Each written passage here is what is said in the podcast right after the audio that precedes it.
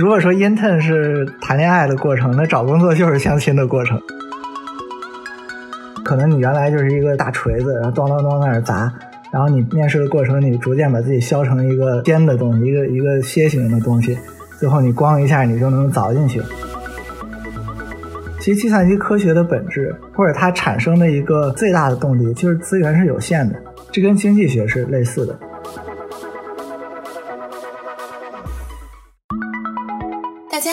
这里是实习生活。一档观察职场新人实习体验的分享类播客，在这里你会听到试水社会的大学生在职场经历的反差与失落、惊喜与感动。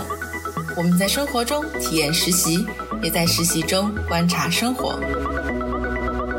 Hello Hello，欢迎来到新一期的实习生活。那今天我们请到的嘉宾跟之前的嘉宾背景非常不一样。今天的嘉宾 Oliver 是一个工科背景的男生。那 Oliver 呢，也是我这个播客最早的支持者，那是我周围为数不多的播客重度爱好者之一。那 Oliver，你可以先介绍一下你自己吗？Hello，大家好，我是 Oliver。啊，我现在在慕尼黑工业大学读研究生，其实刚刚毕业。刚刚拿到这个毕业证，非常的开心。之后的话，我是去北京多抓鱼，准备开始全职工作。啊，我主要 focus 在 software development，就是呃，现在是要做后端开发。嗯，所以就是一个码农了。呃，那我之前像小易说的，我是在港大读本科，然后在香港期间呢。也做过一次实习，是一个 gap year，相当于我大四那一年就是没有上学，出去实习。待会儿我们可以聊到这个话题。嗯，其实我实习和工作经历不怎么丰富，然后在吃喝玩乐方面倒是还经历还挺丰富的。但我觉得，既然就是小易来邀请我，我非常开心，然后就是也很想跟大家分享分享。好，谢谢 Oliver 的介绍。那其实我在跟你做采访之前，我去 LinkedIn 上小小的搜索了一下你，然后我就发现你在那个 About 里面，就是你的个人简介里面，我几乎那一句话里，我没有发现任何一个词是跟你的职业定义相关的。然后我可以给大家念一下这句话啊：A liberalist, a passionate traveler, a sportsman.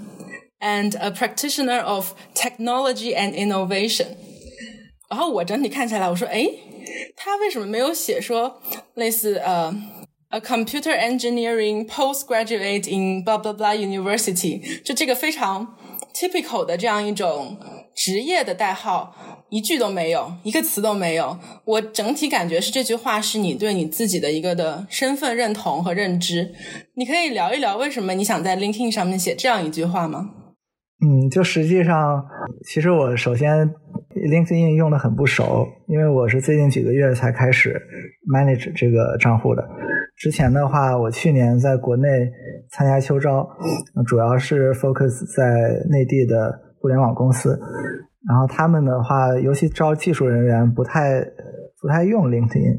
所以我一直也没有被别人 search 过或者怎么样的。呃，所以我是最近才开始弄，因为快毕业了嘛。一方面想着这也是一个 networking 的一个很好的平台，另外一方面呢，就是我自己除了我的简历之外，我也没有一个就是展示我自己的这么一个一个 platform。在职业这方面，我之前想搞个自己的网站的，后来一直也没搞，比较懒，所以就想着，哎，就是把它来完善一下。关于这个 about，我是这样想的。首先，我对于 LinkedIn 的 convention 也不太了解，我也没太看别人的 profile，呃，所以说就是压根儿就没有意识到说这句话应该怎么写。另外一个呢，我不太想用自己的职业，或者说用自己目前从事的行业，或者说我的学历来来禁锢自己吧，因为我觉得可能对于我来说，我的优势反而在于这些。就是我可能比别人兴趣更广泛，或者说我尝试的东西面更广，或者说我懂的东西可能稍微就除了我自己技术方面，其他地方懂的东西可能稍微多那么一点点。所以我想把这方面展示出来，因为我觉得这个世界上可能真的已经不缺程序员了，或者不缺这种螺丝钉，不缺码农，可能缺的是你能够把技术和你的价值观和你的呃和人们的这种生活和社会结合起来的人。因为现在大家也讨论很多这种，就是技术到底是服务于社会还是在毁灭人类之类的这种话题。当然，这个说出去的太大了，我写这些的时候没有想这么多，都是我联想出来的。但是我就想，其实就是想展示自己吧，嗯，让别人看到我是一眼就能联想到我大概是个什么样子的人。嗯，明白。其实我问这个问题也是觉得，从你整一个的经历来看。我感受到你在求职啊、实习啊这些方面的理念，跟我们普通的就是在这种焦虑环境下的大学生其实非常不一样啊，至少跟我本人就很不一样啊。那我是一直在寻找自己的比较合适的职业方向，所以我不停的去尝试，然后不敢让自己闲下来。那其实我看到你的 profile 以及我对你的了解的话，你在大学的时候其实就。尝试过，首先你是在香港念的本科，呃，然后你现在又去德国留学，呃，然后是你也有 gap year 有实习，然后也有去国外交换，交换的城市，呃，横跨了就是欧洲和美洲。包括你还在非洲做过国际志愿者，那这个其实我跟你有一样的经历，因为我们俩是一个本科嘛，我也是去加纳做的这个志愿者。然后你在语言学习上面也是看到你有非常多段语言学习的经历。那除此之外，你的另外一个 identity 就是 a sportsman，就是你也在大学运动队里面待过，然后本身你自己的。呃，兼职也有这个创业项目，我觉得所有的这个都跟你最后的这个 landing 的地方，就是多抓鱼，非常的契合。就是你并没有想说我要去一个大厂做程序员这种，然后当千万程序员当中的一个，你更希望是说我把我的技术更加 apply 到有意义的事情上面。所以你可以大概介绍一下你整一个求职啊，包括你对于实习的这种理念是什么吗？嗯，其实我说明我这个包装的还是挺好的，因为让你感觉我没有那么焦虑，实际上并不是这样的。呃，对我去年回去校招的时候，整个人焦虑坏了，因为大家都说去年不是一个很好的年份，就是呃工作很难找，而且我一开始投的都是大厂，今年更难找。对呀，我现在感觉很幸运，你知道吗？幸好逼着自己找了一波工作。呃，当时就是因为我很多年不在中国内地了，所以我对大陆的这个互联网的生态其实并不是那么了解。因为我也不是一个，比如说现在很火的东西吧，像小视频啊，像这个网购啊，我用的都不是很频繁，就是我我没有 addicted 这种状态，所以我也没有太去研究它。等我回到大陆开始找工作了，才发现哦，原来除了 BAT 还有这么多公司。所以其实我也是在摸索的过程中呢，就是呃逐渐给自己定定了一下求职的方向。因为一开始我想的就是说我能找到工作，能拿到 offer 已经不错了。我我并不奢求说我要进什么样的厂，我要干什么样的活儿。所以我把这个事情一开始我想的比较功利，因为我觉得其实一开始你功利一点比较好，这样给你选择的机会多一些。呃，但是呢，我发现就是当然。我拿到 offer 真的非常少，在多抓鱼之前，我只拿到一个 offer。我投了很多很多很多的公司，当时也很受挫。一方面很受挫，另外一方面看到了自己的不足，因为我的确在面试这块我准备的可能没有别人那么充分。比如大家都刷题，可能别人刷几百道，我刷几十道，这个差距你是能看出来的。虽然说可能我准备的都是面试哎比较容易问到的问题，呃，再加上可能我觉得我自己之前大学的经历，我上课那些课我上的都不水，然后我很认真的在学的这些东西都是我肚子里的东西，我把它拿出来就好了。但还是说会跟别人有一定的差距。另外一个，其实我当时也在一方面是在找这个写代码的工作，另外一方面也想找这个 data 方面的，甚至就是 machine learning。就现在很火的所谓搞算法这一方面，我也在找，因为我上过这这方面的课。但是在找的过程中，我就发现，哎，我可能更适合做这个开发、软件开发的工作，因为我在这方面背景相对来说更强一些。另外一个呢，我比较 enjoy 这种自己亲手去去做出一个什么东西的这个过程，就像 DIY 一样。因为其实你每每开发一个程序也好，一个 service 也好。你实际上是把你的想法应用到这个里面，这就是所谓 engineer 的过程嘛。所以我逐渐发现啊，我更适合这个，即便大家说，呃，虽然大家都知道你搞算法呀，或者说搞 AI 呀，挣的钱更多，然后不用九九六，呃，很多人不用九九六吧，就是会更轻松一些。但是后来我觉得，嗯，可能我并不适合那个，所以我就是，哎，把自己首先相当于我做的工种先给定，先给定下来了。另外一个呢，多抓鱼，其实我了解到这公司也机缘巧合，就是我一开始没用它，我也不知道有这么一个平台，是我女朋友，她是个重度用户。可以先给我们介绍一下多抓鱼吗？因为可能很多同学并没有了解过。好的，多抓鱼是呃一个主要经营线上二手书的一个平台。然后它是在国内，就是在二手书市场里面，应该是比较大的一个平台了。嗯，这个公司现在它除了二手书之外，还会经营一些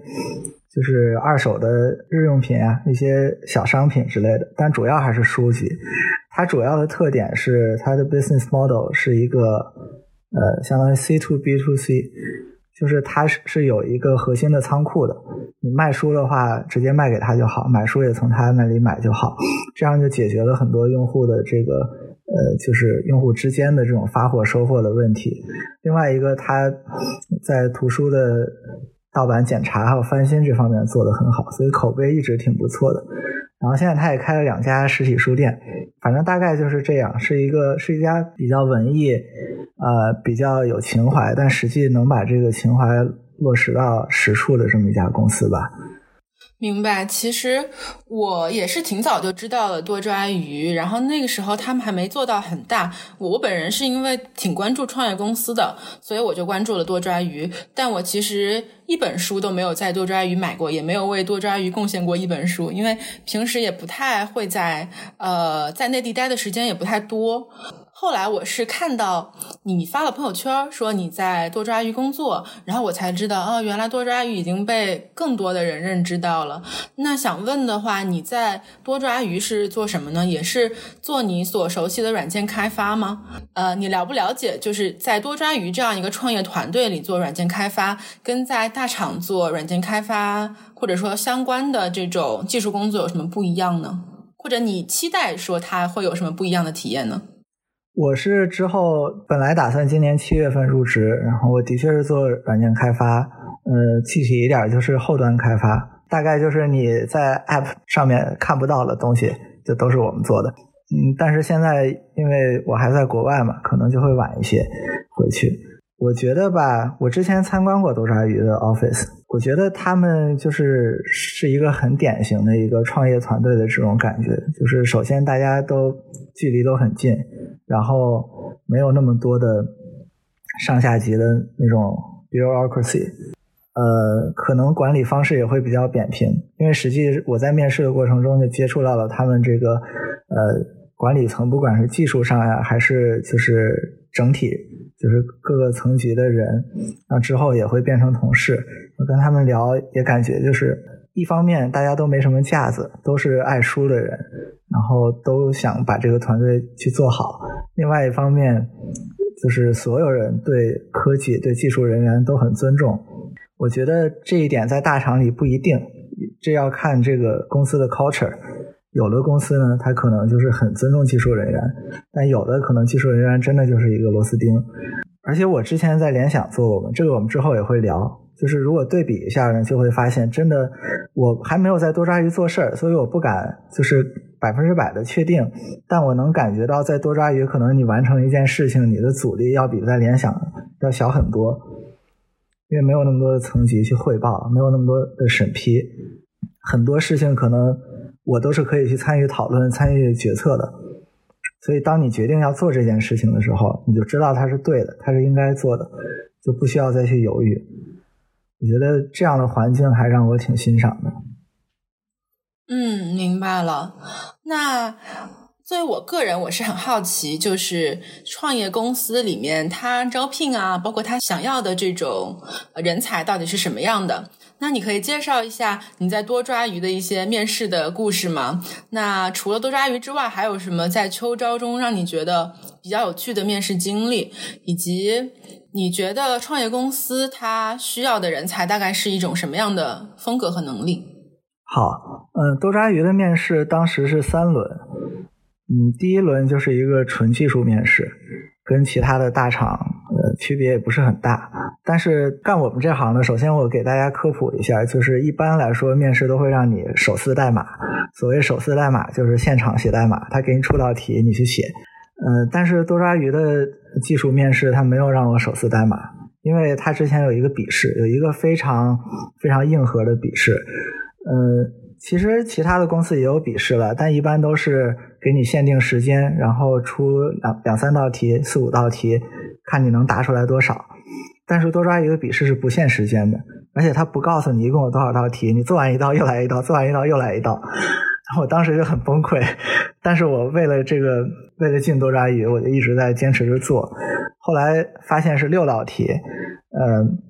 六道题里面难度是递进的，而且它考核的这个呃 area 都不一样，而且他会把你做题的过程录下来，就是它不是录像，它是录屏。他把你写代码这个过程录下来，这样他面试的时候会会问你。当然，第一轮面试他没有涉及到笔试，然后第二轮面试是一个主要还是技术，但是他还会聊点别的。技术方面呢，就是他会跟我复盘我没做出来的笔试题。他说：“哎，你再想想吧，你看这个题该怎么做。”另外一个呢，就是他把我的本科和研究生的经历跟开发相关的全都给挖了一遍，啊问了问我各种项目的经历啊什么的，就是也很这到这儿都很普通。但是突然间到后面，就是这这位面试官，现在我们也也比较熟了，因为见过面。然后他就我不知道他怎么知道我这本科的时候我就是当过女足队的教练，因为我我简历里面没有写。所以，但是我在其他一些平台就是有这个信息，所以我觉得他应该是很认真的做的工作，就是在面试前很认真的尝试去了解我，这点让我挺感动的。我觉得一般的大厂面试官是不会做这种事情的。然后他还问问到我去非洲做志愿者的经历，因为他的家人实际上也有在非洲待过的。然后我当时觉得这这就是缘分呐。这个第二轮面试结束之后呢，就是一个终面。然后终面原则上讲应该是要去北京的现场面的，但是当时我的情况比较特殊，因为我刚从北京回来，所以他们就网开一面，然后让我进行线上的面试。终面的话就是聊一些可能人生理想。然后就是职业规划，还有就是对方希望更多的了解我这个人，看一看我将来适不适合这个团队，大概是这么个样子。整体上来说，我觉得多抓鱼面试体验非常的好，就是我觉得我得到了足够的尊重，然后没有说被 push 的太厉害，但是同时又对方又问到了很多关键的点上，我觉得就是未来工作中会涉及到的点都问到了。而且很好的一点是我拿到 offer 之后，其实我去找我的二面的面试官，他给了我一个很具体的 feedback，他推荐了我几本书，说哎这几本书我觉得你可以读，然后你在某某某方面我觉得还有待提高，然后希望你入职之前可以说呃再做一做这方面的事情。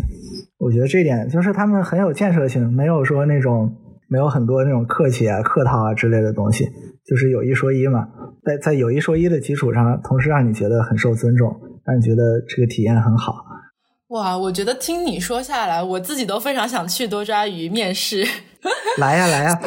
对我，因为我本身对创业公司就很感兴趣嘛。你应该听过我前面几期，就是我呃高中毕业之后，就是在一个创业公司去体验了一下，但当时呃他们公司并没有一个很完整的实习生的一个架构，所以我当时进去其实就是这看一看那儿看一看，然后看我自己能做点什么。但是感觉多抓鱼它。虽然是一个创业公司，但它有非常明确的招人的这样一个体系，以及他还是很知道自己想要一个什么样的人的。那我从中，我感受到了三个让我觉得非常吸引我的点。第一个就是它的笔试题目的这种风格，首先形式很新颖啊。虽然我知道，其实现在很多大厂、很多公司，他们也都是在更新自己的这种面试的方法。但就你的描述，我感觉他的笔试题目就像创业的环境一样，就是每天都是在挑战，永远都不知道下一个挑战是什么，也不知道他什么时候来，但你就得顶住，来了你就得把它解决，大概是这样，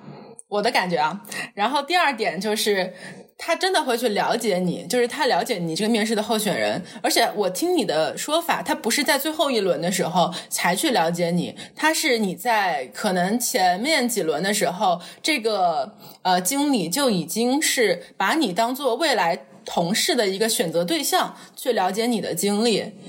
那同时你也说到有缘分的这个问题了，其实缘分这个东西。我们也是上期提到过，就是说可能进入中面了之后，呃，可能也是挺看缘分的，看你跟这个岗位啊，甚至这个面试官的经历有没有一些 match 的地方。但这个缘分很多时候，我觉得是互相给予的，就不是说你一味的输出给面试官，说我有 A、B、C、D 经历，我特别符合你们公司的要求，而是这个面试官也是真心的去选择你是否能成为他未来的同事，他是否想要跟你共事，然后是基于面试官非常尊重你的情况之下。对，然后你们两个互相去，哎，看一下，哎，是不是我与你有缘？我们要不要 一线牵？对，这个这个，我觉得有点像相亲呢。就跟你之前说的，跟谈恋爱，对对对，对这个就是找工作，就你如果说 intern 是谈恋爱的过程，那找工作就是相亲的过程。你这个总结的非常好。哎，真的，我们这可以成为一个体系，一个理论了，真的是。对。那第三点也是，呃，我刚刚得到的信息就是，终面的时候，这个面试官问了你的人生理想和职业规划。对，这个就是为什么我刚刚想要问你这个 LinkedIn 上面你写的东西，就是。很少有面试官真的会问你的人生理想和职业规划吧？我自己的感觉啊，但可能我只面过这种实习生，我没有面过中轮的面试。但我是希望我走到终面的时候，这个面试官可以问我：你想要成为一个什么样的人？呃，我这个公司能不能帮助你成为这样的人？因为我觉得这一点很重要，就是我跟公司永远都是双向选择的，就是我选择这个公司一定是因为。他契合我嘛？那公司选择我也是我契合他，但是我希望我可能在把我人生的每一天的百分之五十以上的时间都给了这个公司，那这个公司能不能给到我我想要的东西？这对我来说很重要。对，我非常同意你说的。其实我也我也一直是这样想的。嗯，那其实就我的理解是，你首先是确定了自己的求职方向，然后求职的地点，中国。呃，内地，然后做后端开发，然后你再去投递多个公司，那可能一部分，嗯，走到了最后得到了 offer，然后你最后在其中衡量，然后选择了多抓鱼，是这样一个过程吗？某种程度上是，但不完全，因为我觉得我更像是一个就是。多线共进的这么一个呃不断摸索的过程，因为一开始我给大我给自己确立了三个方向，大致上，呃一个是刚刚说的算法，一个是后端开发，还有一个是移动端开发，就是写写 app。然后因为我之前也有做 app 的经历，所以我觉得就是只要自己有这方面经历，就都去试一试。但是呃我之所以把它 narrow down 到这个后端开发，其实是。嗯，在面试的过程中，不断的更多的了解自己，发现自己在学校学的那些东西到底能不能在职场上用得到。首先，我就排除了这个算法这一块，因为周围的算法大神实在太多了，根本不缺我这一号。呃，然后呢，这个其实移动端就是所谓的 App 开发，我至今都没有排除。我之前我拿到了，我其实只拿到两个 offer 了，然后另外一个 offer 就是移动端开发的。但是在这个过程当中呢，我也同时在海投各种的大厂，呃，也有包括一些小厂，嗯，然后在面试的过程中也不断的积累，然后摸索，呃，就是总结面试到底应该去怎么准备。其实。就是相当于在不断的试错，然后不断的在呃，就是梳理自己，把自己变成一个说你可能你原来就是一个一个大锤子，然后咚咚咚在那儿砸，然后你面试的过程你逐渐把自己削成一个一个尖的东西，一个一个楔形的东西，最后你咣一下你就能凿进去，就这种感觉。对，所以我觉得，对，就是我当时的心态就是，我只要能拿到一个 offer 就是胜利，哪怕我进去九九六，就是都无所谓，就是有工作就行了。一方面说我的确很焦急，就是跟所有人一样，就是很焦虑；另外一方面，我心态可能没那么焦虑，因为我觉得找工作本身就是一个学习的过程，而且我很相信，就是。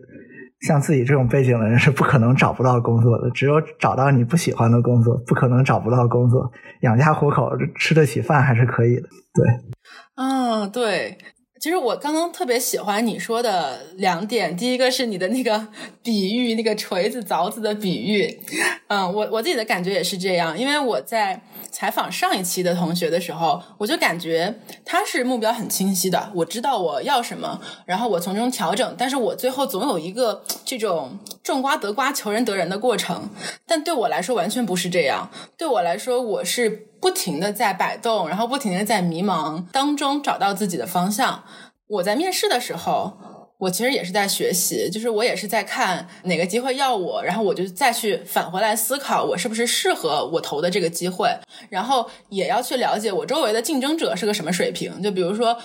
呃，我发现我周围真的算法人太厉害了，那我就。就是可能考虑一下别的方向吧，然后对我来说机会会大一点。那最后真的某些机会砸中我的时候，我还是要做选择的。就是我是选择 A 方向还是 B 方向？那在做这个选择的时候，可能你就会考虑到公司文化的原因啦。然后如果你是不同地点找到的工作，可能也会考虑地点的原因。还有一个就是你刚刚说的，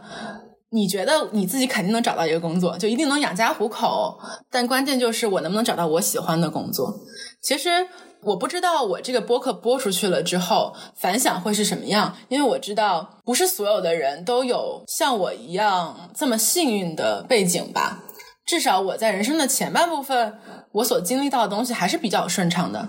所以我也是有信心说我可以找到一份还不错的工作。但这个工作是不是我喜欢的，那就不一定了。我到底是要找一份大家认可的？工作还是说我自己真心喜欢做的工作，然后我在找工作里面到底哪个对我来说最重要？就是薪水最重要，还是我的兴趣最重要，还是其他的文化呀、共事的同事啊这种东西最重要？也是我不断的在我实习的过程当中去摸索的。所以说，我会很我会很庆幸我自己有一个比较长时间的实习经历。其实这个经历就是告诉我说，我到底看重什么。那。还有一个小问题是我很感兴趣的，我其实看到你没有内地的实习经历的背景，所以你的其实两段实习，一个是在香港 gap year 了一年，第二个就是你在德国留学的时候有做一个兼职的，在一个创业公司里面。为什么你要回内地找毕业之后的第一份工作呢？以及你会不会觉得说我在求职的时候会会有一些劣势，或者说你会担心你没有办法适应内地的文化吗？嗯，好，原因的话，原因跟工作本身没太大关系，是我跟我女朋友商量的，决最后决定回内地了。嗯，然后，呃，至于顾虑的话，肯定是有的，因为就像你说的，我没有在内地职场混的经历，所以我也不太了解大家的游戏规则是什么样的。当时我也感觉到自己其实作为留学生反而有一些劣势。嗯，比如说我找了我投的第一份工作，这个很有意思，是腾是腾讯的那个产品，因为它产品招的特别早，我又觉得我自己在码农里边算是对产品稍微比较敏感一点，我就去试了试，当时在上海，后来发现自己根本不适合这个职位，因为真正懂产品的人，人家是有这方面经历的，真正做过产品的。这种东西就跟游泳一样，你你不下水，你光有理论是没用的。更何况我又没什么理论，就只是觉得自己可能懂一点。当时也挺受挫的，就是觉得我感觉就像是一个，就跟我刚刚出去留学那种感觉有点像吧。就是你来来了一个新的环境，虽然这新的环境是你家，但是它就是一个新的环境，就是要去适应。但后来我发现，就是其实也没那么难，不像一些人说的那么玄乎。因为毕竟我是一个在这这个地方，我在中国内地生活了十八年，我才出去的，就很多东西很快就可以 pick up，而且这种大陆的生活方式，我们很容易熟悉，很很容易就是依赖。比如说你平时这个坐公交啊、坐地铁呀、叫外卖啊、这个移动支付呀，这些在你生活当中很平常、很方便的东西，这在国外是没有的。所以我在国内每次回去之后，生活着都很舒服。然后在这种环境里面，你逐渐也就会勾起对互联网产业以及对这种工作环境、对人们工作状态的一种好奇心。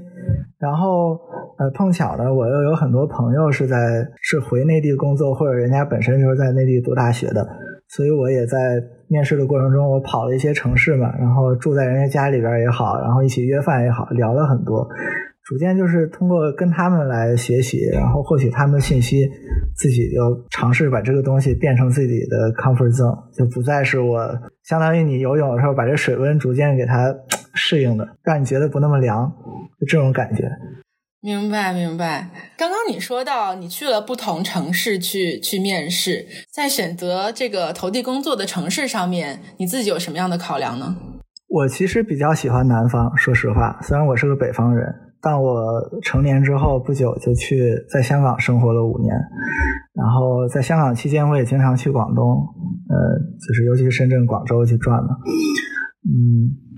我比较喜欢南方的这种这种开放的环境，而且很喜欢就是这种南方城市里面人们这种喜欢去出去闯、喜欢下海的这种精神。所以我当时其实主要的呃 target 是在长三角和珠三角的。尤其是想去上海，想去深圳。那你最后的多抓鱼是在哪里呢？是在北京，这个很有意思。其实原因很简单，因为我两个 offer，一个在上海，一个在北京。呃，另外一份 offer 呢，就是一个典型的要九九六的工作。我是一个很看重生活质量的人。我不太想就是失去我的 work life balance，对，看出来，所以我而且多抓鱼的这个公司的价值实在跟我太符合了，或者说我自己就是一个很喜欢读书的人，我很很渴望去结交这些同样喜欢读书又是你同事的人，我觉得这种环境很理想，在这种情况下，可能城市就相对没那么重要了。另外一点呢，我其实对北京比其他的一线城市都更熟悉，因为我家就在北京附近，而且最近刚刚通了高铁，所以北京其实是我生活着很习惯、很舒服的一座。舒服的话，就是心理上很舒服的一座城市。physical 里还是有一些，对吧？就是跟南方城市没法比的地方。对，所以我觉得城市到对我来说没有那么的重要。不管去北京还是去上海，我都买不起房，所以不用想那么多。对，我也是这么想的。但其实，我想问一下，就是说，其实多抓鱼像这种创业公司不需要加班吗？他们，我自己的感觉是，反而创业公司更没有这种工作日和周末的分界了，因为像是自己的事业一样。这个吧，我跟你说，这句话我要放在这儿作为一个凭证。如果他们当时就是 反悔，他们面试时候跟我说的，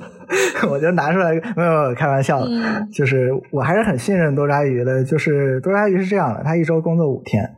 就是有双休。然后平时你，我不知道你对加班的定义是什么，就是但在多抓鱼大概就是可能早上十点来钟，十点左右。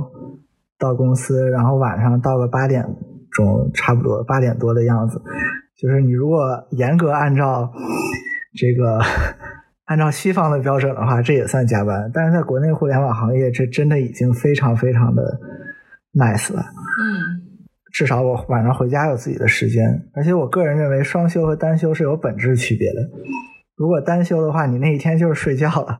然后双休的话，你就可以至少拿出一天甚至一天半的时间去陪陪家人，去玩一玩，然后去体验一下你的工作以外的生活。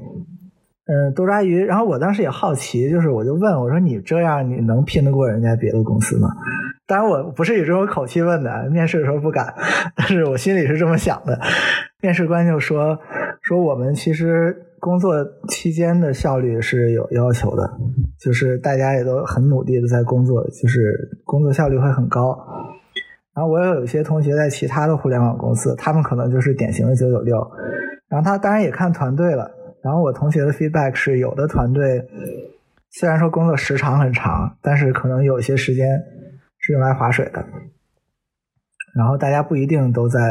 工作，倒也不是说大家懈怠或者不努力，很多时候是因为你不知道该做什么。就是虽然你时间那么长的时间在公司，在 office 里面，但是你到底真的有没有那么多 task 去做？你的团队到底效率有没有那么高？我觉得这才是关键。因为尤其是干我们这行的，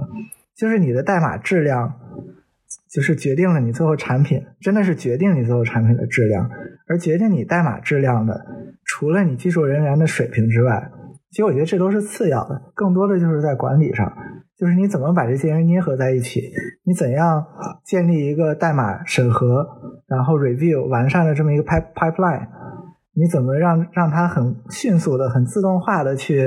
哎，一个一个呃，我们叫 commit，就是一个一个版本去迭代，就好像你的 app 升级一样。可能隔几天它就升级一次，这升级背后就是这样一个一个的 pipeline，一次一次的这种努力的过程，是一个团队协作的成果。所以我其实很很想体验，就多抓鱼在这种工作时长并不是很长的环境下，它到底是怎么怎么实现这种高效的工作的。哇，我听起来多抓鱼的这种理念真的是很有趣。那我自己是上一段实习在香港欧莱雅的，就是亚太区嘛。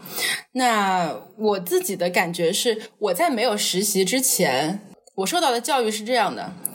你人生前半部分就是要工作的，你就是努力工作四十年，然后你最后就在退休，你想干啥干啥。所以我从来没有觉得。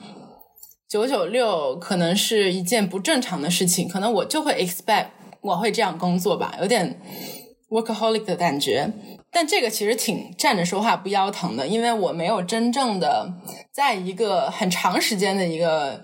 工作经历。你两两三个月的那种暑期实习，其实大家不怎么会使唤你，就是做太。呃，高要求的工作，所以你把你手上 task 做完就好了。然后这个效率高不高是 depend on yourself。但如果是我是在这个欧莱雅这样做了一年的话，我当时的工作环境是，我的直线经理就是 GM level 的，就是 general manager。然后他们底下只有我一个人。然后我当时特别紧张的地方是。我有四个直线经理，负责三个品牌，三个不同的品牌。然后我本身是横跨了三个不同的岗位。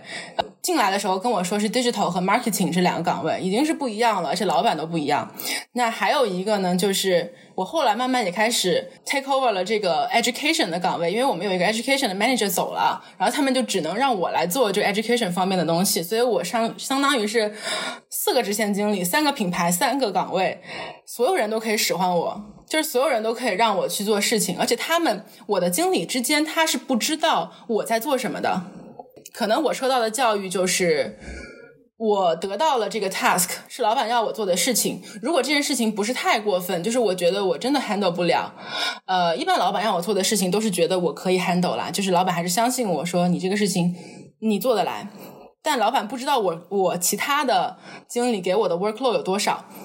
所以我每天真的是超级压力超级大，然后我有一段时间十一十二月的时候，就是每天回家哭，就是每天我大概是九点十五到公司，然后走的时候大概已经九十点了这种感觉。但是虽然这个可能在内地公司不算什么，但是呃，在我所在的这个亚太区，因为都是大老板，他们基本上五点半六点钟就下班了，然后。没有，就是大家没有人知道我在待那么久，而且我不敢跟老板说我加班了，因为老板都是外国老板嘛，老板会觉得说不，实习生不应该加班，你不应该加班。但我的理念就是，你给我的工作我都要做完，就是我想要表现的更好一点，我就自己默默的加班，不告诉老板说我加班了，也不告诉老板说我这个 workload 我根本就做不完，所以我当时超级痛苦。压力就是一度特别的大，然后后来呃，因为疫情的原因，当我春节之后回来，老板们都不 travel 了，就是他不会飞来飞去不出差了。那我基本上所有的事情我都可以在办公室里解决，然后我就可以，然后我就给自己定了一个标准，就是说下班之后我不工作，呃，也不是下班之后我不工作，就是下班之后我不会带电脑回家，就至少保证说有什么紧急的事情我就用手机处理，然后。不会带电脑回家，就是说，有的时候我带电脑回家呢，我并不会打开它，但电脑摆在那儿，我就觉得我有事情没做完。然后如果今天我解决不了的事情，我就明天解决。然后所有的事情我要更 prioritize 一点。以前我是随叫随到的类型，就是我完全不 prioritize。你给我，我就尽量给你马上做出来。这样工作效率虽然高，但是说实话，我就很难平衡我自己的 work 和 life，以及很难平衡四个经理他们的要求。那最后我觉得，我给经理传达出来我的工作态度就是：下班了之后你别找我，但上班的时候我会尽拼尽全力的。以最最高的效率去工作，所以最后我觉得大家整一个认知上，大家就明白说我应该在什么时候给你这个任务。我觉得就是一种双向的认知吧。但但这个其实也跟公司文化相关，就是这个公司足够尊重你。然后我们这个公司是会有 flex in 和 flex out，就是它给你很大的 flexibility。特别是在疫情的时候，他为了错开这个交通，如果说你是不方便，那你就可以，比如说十点、十一点再来，但你晚一点走，或者说你每周可以有两天的时间在家里工作。所以我是觉得，当公司尊重我的时候，我也会更加卖力的为这个公司工作。然后我会喜欢说，这个公司给我更多的 flexibility。那我也觉得工作效率，一个是看个人工作效率要提高，另外一个就是团队协作。如果说我这团队团队真的是。协作能力非常强的话，特别透明的话，确实工作效率会提高一些。嗯，对，真的是这样。我就是特别有感触啦。嗯嗯，我觉得就是团队成员之间这种 chemistry 很重要。嗯，没错。嗯，那我还想问你一个问题，就是你作为就是海外背景回来这个内地找工作的时候，你觉得你自己有什么样的优势呢？刚刚我们好像只说了劣势，没有说到优势。嗯，优势的话，我觉得我见多识广吧，就是我的阅历可能在同龄人里面算是比较多的。还有一个是语言上的优势，当然在我这个工种里边好像也没啥太大用，但是我觉得技多不压身嘛。对，就是因为其实我当时也在尝试着找一些德资的企业，但是。行情的确是不太好，尤其这种外资外企，它就是不怎么招人，所以也没有，也不是太成功。但是我觉得，我觉得人是这样的，就是你很多东西都是在积累，你不一定能用得上。但是当你需要的那一天，如果有一个机会抛过来了，如果你碰巧你有这方面的积累，而别人没有，这对于你来说就是一个巨大的 plus。这是一方面，另外一方面是，我觉得人就是得有意思嘛，嗯，不经历的多了，怎么会有意思呢？而且就是多抓鱼，他有一个新入职的小朋友们的群，然后发现那群里面的人也都挺有意思的，我觉得这公司还是挺会找人的。是，所以我们前几期也提到说，呃，要多去面试。呃，也不一定说我一定会进这家公司了，但就是多去感受不同公司的文化是什么样。其实面试的时候你就可以感受到了，团队和公司整体的文化，你喜欢什么样的东西，也是自己经历的一种见闻的一种增加吧。那我自己也是决定说以后要回到内地找工作，嗯。但我这个并不是很早之前就决定的，也没有跟别人商量。我原来呢，其实是想说，既然我有在香港本科的经历，不如就先在香港试试看。那后来发生了两件事情，第一件事情就是说，香港因为疫情的原因啊等等，呃，这个环境可能不是特别稳定，而且这个工作的机会呢，可能现在越来越少了，然后大家也不太招人了，所以说。我就想说，那不如回内地吧。那第二点，就更重要的一点是，确实是意识到了内地是走在科技和互联网的前端的。然后我这个人是属于比较快节奏的、比较迎接变化的一个人，所以内地会更加符合我的一点是这种工作的激情吧。那我自己也是可能定了一个小小的方向，就是我想做互联网和消费品相关的这种工作，比如说电商啊等等。呃，内地当然是最好的一个电商平台啦。然后我是在亚太区工作的时候，主要是还是看了，包括中国内地，也包括这个港澳台啊，然后东南亚，包括这个澳大利亚、新西兰等等，我们这是亚整个亚太呃十四个国家和地区嘛，就会觉得说，确实我们真的是走在时代的前端。基本上所有的这种东南亚呀，基本上就是几年前的我们，然后他就一直在 copy 我们的一些很好的尝试。对，当时我做了一件特别有意思的事情，是在我实习最后一个月才做到的。就是你知道有一家东南亚的电商公司叫 Shopee 吗？不知道哎。没有，这个公司其实是一个内资公司啦，就是跟中国内地关系非常紧密。然后他们在深圳都有 office。呃，他们其实是在东南亚现在发展的比较好。以前发展的比较好的是 Lazada，Lazada 比较大吧。然后 Shopee 呢，就是稍微小一点，就新兴一点，但是最近发展的比较快。然后我们是有一个品牌呢，呃，会在 Shopee 上面，呃，这个有一个 official store 在卖，但是他们整一个品牌的页面做的比较丑。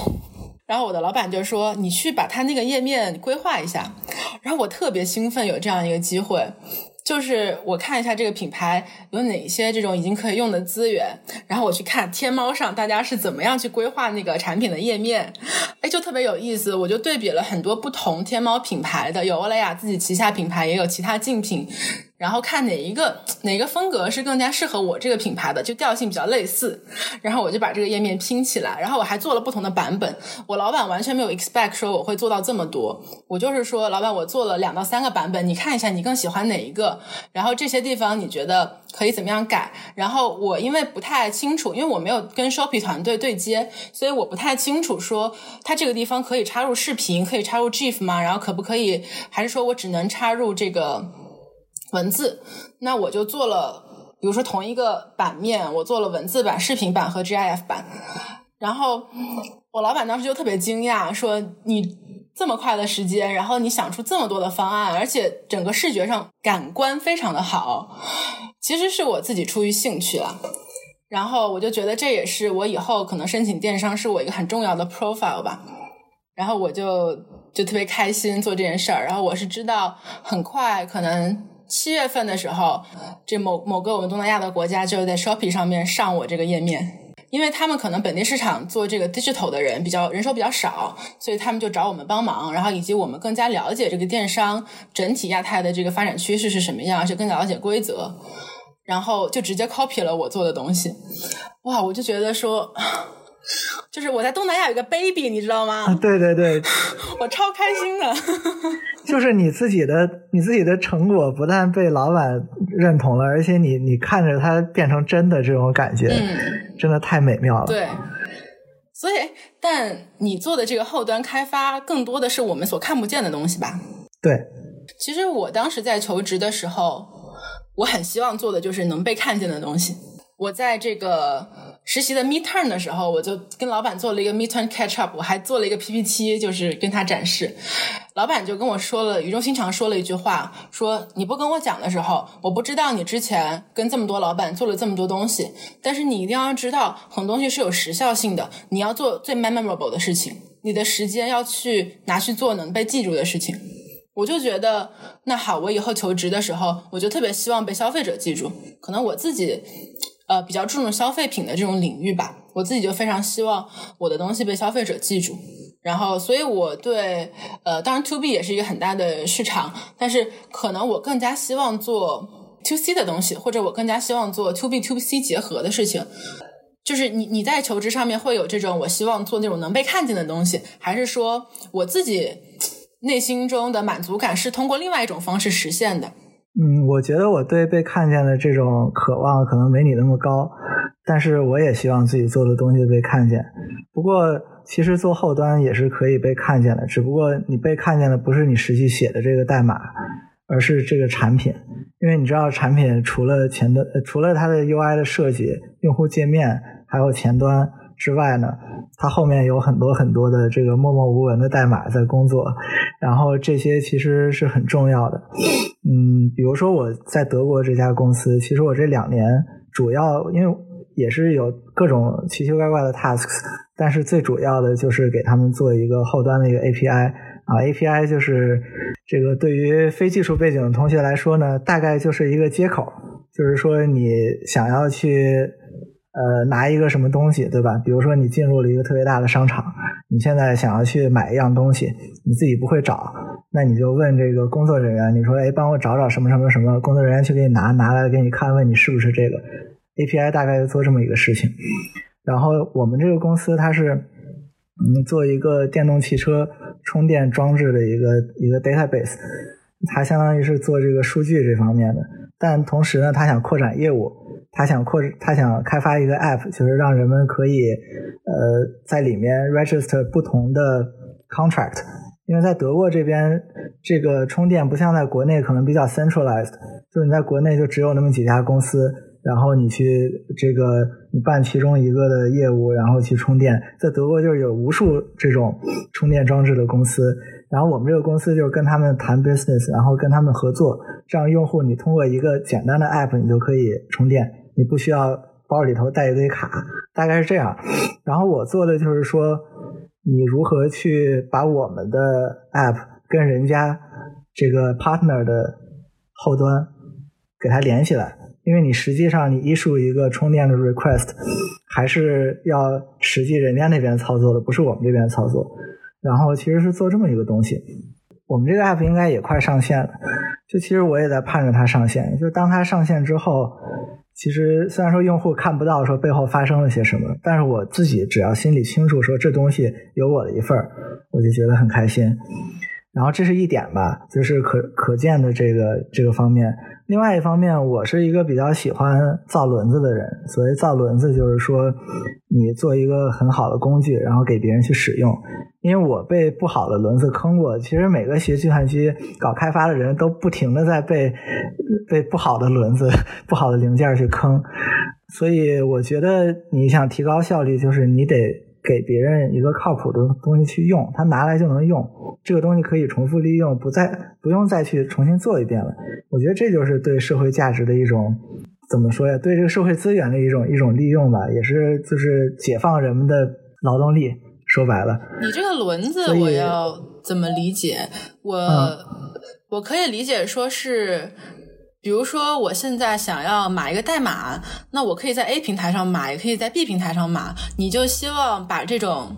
比如说我在 A 平台，我就把这个 A 平台的代码做到特别极致，然后使得所有的程序员都特别喜欢用我这个，然后能让他们的这种效率发挥到最大化。你所谓的轮子是这这种意思吗？就是平台性的？呃，其实不是，其实它是一个跨平台性的，就是这个轮子，或者这么说，比如。现在有很多很多汽车公司，然后我给他们生产轮子。我想做到的是，我这个轮子可以安到你任何一个公司的这个生产的汽车上面，它能跑。明白。然后，呃，这个我在联想工作的时候，就是有做这方面相关的。我们当时用一个呃很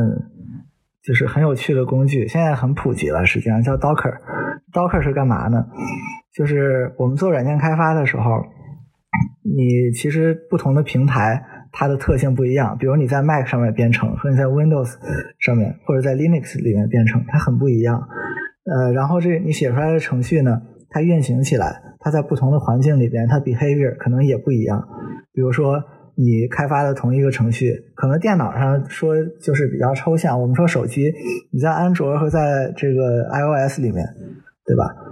那在一些所谓的轮子出现之前，你同一个程序你就写两遍，你得适合不同的平台。后来出现 Windows Phone，你要写三遍。那解决这个问题的一个方法呢，就比如 Docker 是解决类似问题的一个一个工具。当然，我就不细讲它的技术问题了。然后 Docker 也不是不光是运用在这个这种场景里面的，但是有很多很多这样的工具，使得你可以说，哎。你为了实现一个功能，你写一段代码，然后你可以把它安到各种不同的位置，都可以去用，这是其一。然后其二就是说，因为我们的软件都是在不停的更新换代的嘛，不停的有新的 request，有用户需求，你做出新的 feature，你怎么保证在原有的基础上你能给它改，做最小的改动，实现新的 feature，并且你能。在可预见的未来，你保证它还是可以进行这样的改动，你不用去重写。这很看你一开始怎么去规划这个这个事情，你如何去去 plan 你这个软件开发。因为如果你第一步走错了，可能后面的全都全都走错了，你就是要重新去改。这个涉及到很多逻辑逻辑的问题。因为其实本质上，我们设计一个软件的行为，它就是一个一种逻辑思考的过程。相当于你你要用很缜密的逻辑，一方面呢，保证它可以尽量少占用系统资源，因为我们计算机的资源都是有限的。另外一方面，你要从人的角度，你让它符合人的使用习惯，然后这两方面，你就你就需要不停的去 compromise。然后这个 compromise 过程呢，我是非常的喜欢的，就是我觉得这就是一个，其实计算机科学的本质，或者它产生的一个动力，最大的动力就是资源是有限的。嗯，这跟经济学是类似的。如果你有一个无限资源的电脑，每个人都买得起这样的电脑，你就不需要去想这个程序怎么写了，对吧？对。所以就是相当于你带着镣铐在跳舞，你怎么把这个舞给它跳得精彩？这个是一个，虽然说别人可能看不到。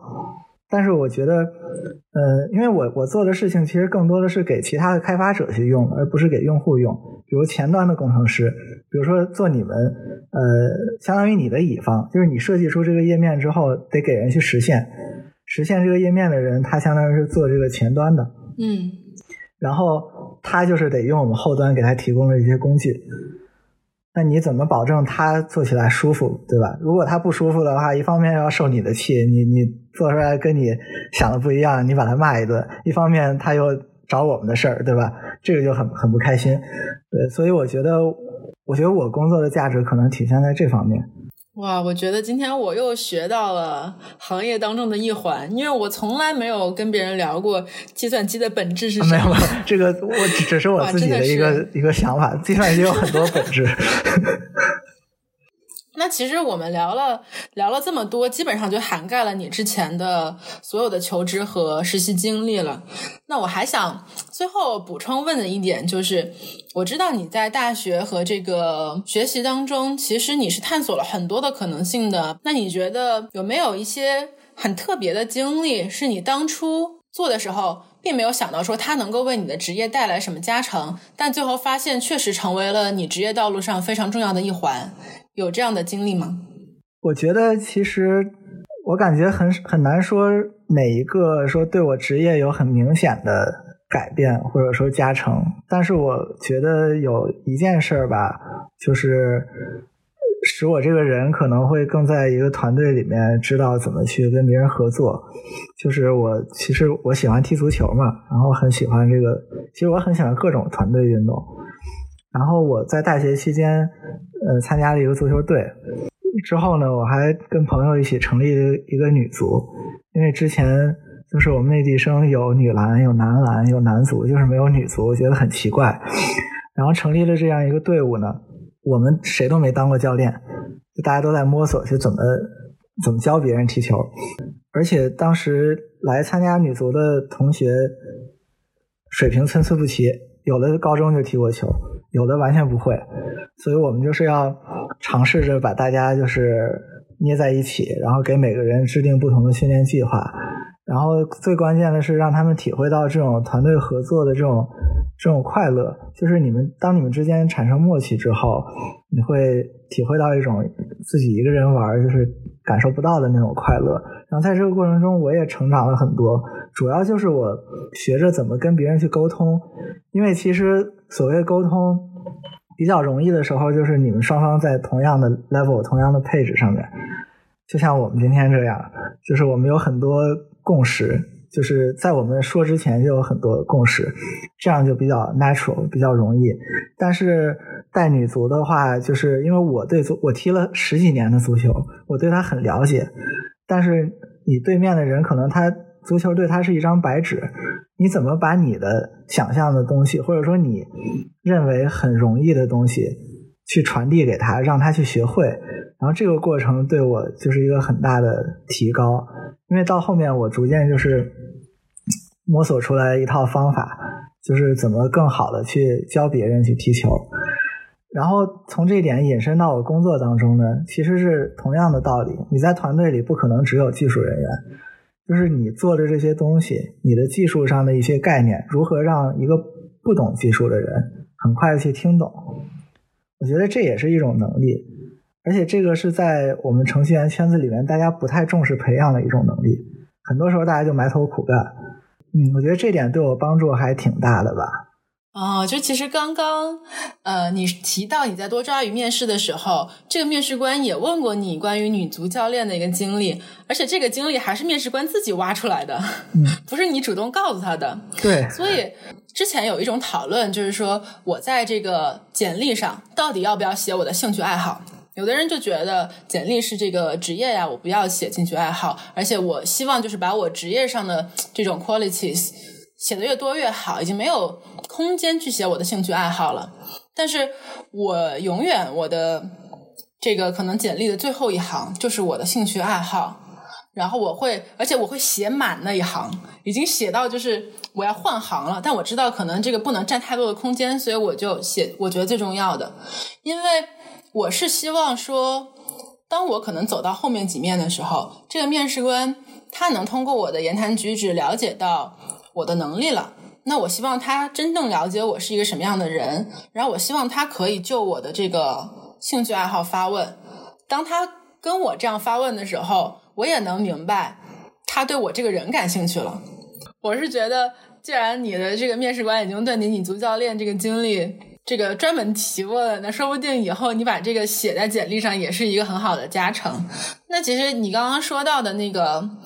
包括技术能力和沟通能力的平衡，确实是我也是感觉到说，因为我之前在这个 RoboMaster，就是一个大疆举办的大学生机器人大赛，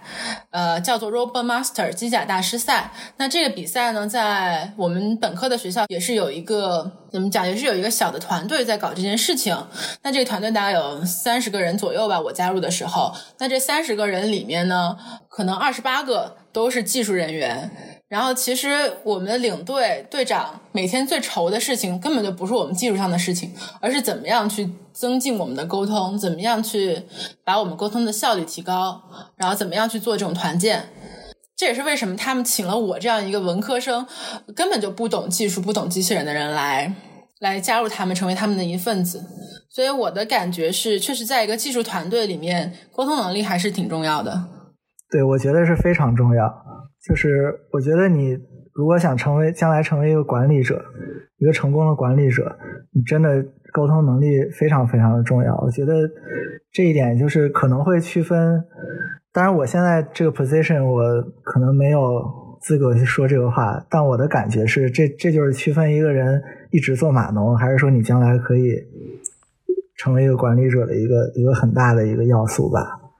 确实，我也见到过，大家可能会选择不一样的模型吧。比如说，有些做技术的同学，他其实内心是渴望最后能做上这种管理的岗位的。但有些人可能确实，我就是一个技术背景的人，我没有办法跟人进行沟通。我也是见过这样子的同学，那他们可能就更往这种学术方向走啊，或者说更在自己的这个技术上面钻研，我觉得也没有问题。那可能这种时候，这种团队就需要我们这样的人进行一个调和的作用。